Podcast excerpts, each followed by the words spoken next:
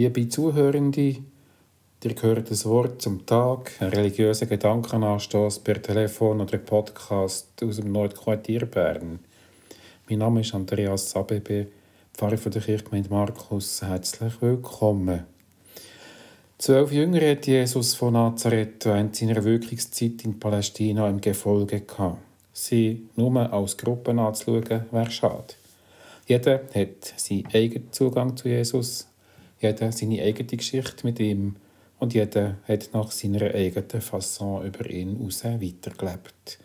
Zusammen schauen wir etwas genauer her, lernen ein paar von ihnen kennen und finden vielleicht sogar in jedem auch etwas von uns selber.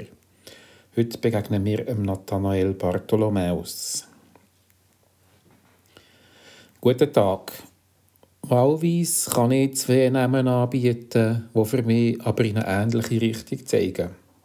Nathanael ist hebräisch und bedeutet Gott hat gegeben. Bartholomäus kommt ursprünglich auch aus dem Hebräischen und meint Sohn des Ptolemäus.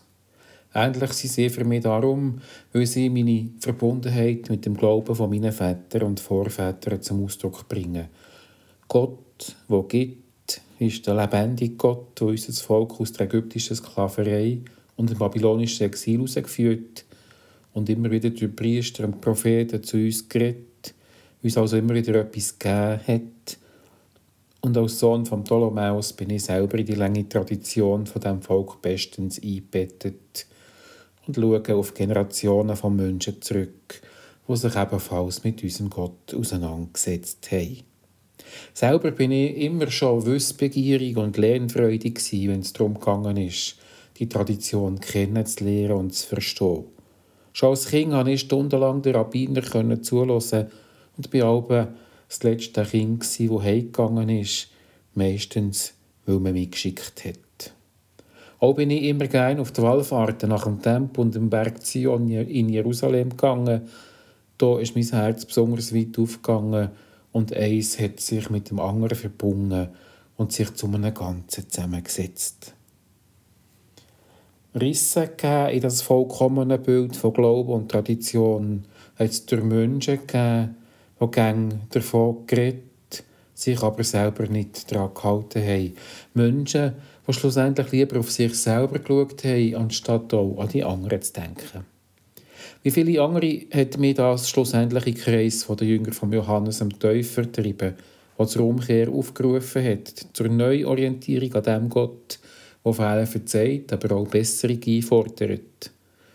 Mit dabei war auch mein Freund Philippus, der aber nicht so richtig dazu gepasst hat. Er hat das alles scheinbar nicht so ernst genommen und sich über die Umkehrwilligen mokiert. Du musst schauen, heute sagen sie ja und lassen sich taufen und morgen machen sie dort weiter, wo sie gestern aufgehört haben. Lang ist mir das noch in den Ohren nachgehalten. Nichtsdestotrotz habe ich beim Johannes weitergemacht, weil es mir dünkt hat, dass er das verwirklicht, was ich mir immer schon vorgestellt habe. Mit allen Konsequenzen ernst machen mit Gott und aufrichtig leben, wie das, wie das in unseren alten Schriften steht. Dass es mir dabei nicht wirklich gut gegangen ist und ich immer fanatischer geworden bin, hat auch äh, nur einer wie der Philippus können merken, der genug weiter weg war, um Veränderungen vorzunehmen. Schon länger ist der Philippus kaum mehr beim Johannes vorbeigekommen und gleich darauf habe ich auch gewusst, wieso. Er hat einen anderen Rabbi gefunden, einen, der zwar viel vom Johannes hatte, der aber weit über ihn hinausgegangen ist. Umkehren hat zwar auch der wichtig gefunden, viel wichtiger aber war ihm, dass man Gott überhaupt an sich herlässt und nicht mehr alles allein probiert zu erreichen. Dass man Gott sein Herz auftut, damit Gott einem kann verwandeln und zu einem Menschen liebenden Wesen kann machen. Der Rabbi Jehoshua von Nazareth hat es einem manchmal ein bisschen windigen Philippus so richtig angetan, und als ich ihn kennengelernt habe, habe ich auch gewusst, wieso. Er hat jeden Menschen genau so angenommen, wie er ist, mit allen seinen Stärken und Schwächen und hat ihm vorgelebt, wie Gott einem kann verändern kann, wenn man es nur zulässt und möchte wachsen. Und tatsächlich, Ich, mit allen meinen Verbindungen und Verknüpfungen zur Tradition und zu den Altvorderen, ich habe es zugelassen, dass Gott mich berührt und bewegt. Ich habe mich mit Jesus auf den Weg gemacht und gleich auch gemerkt, dass der Gott, den ich bei den Alten und in den Schriften gesucht habe, dass der Gott mich endlich gefunden hat.